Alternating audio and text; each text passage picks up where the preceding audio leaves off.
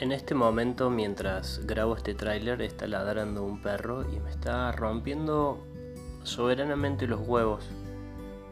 Y es por eso que decido continuar a, y me acabo de, trabar también y por eso decido continuar adelante porque creo que el fracaso y el error es parte de, de la vida, de la poesía, de la filosofía y también de los momentos cotidianos como este en el que estoy en mi habitación grabando esta mierda.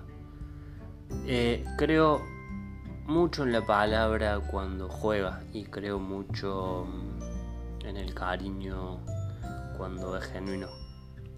Y un poco estos podcasts buscan eso.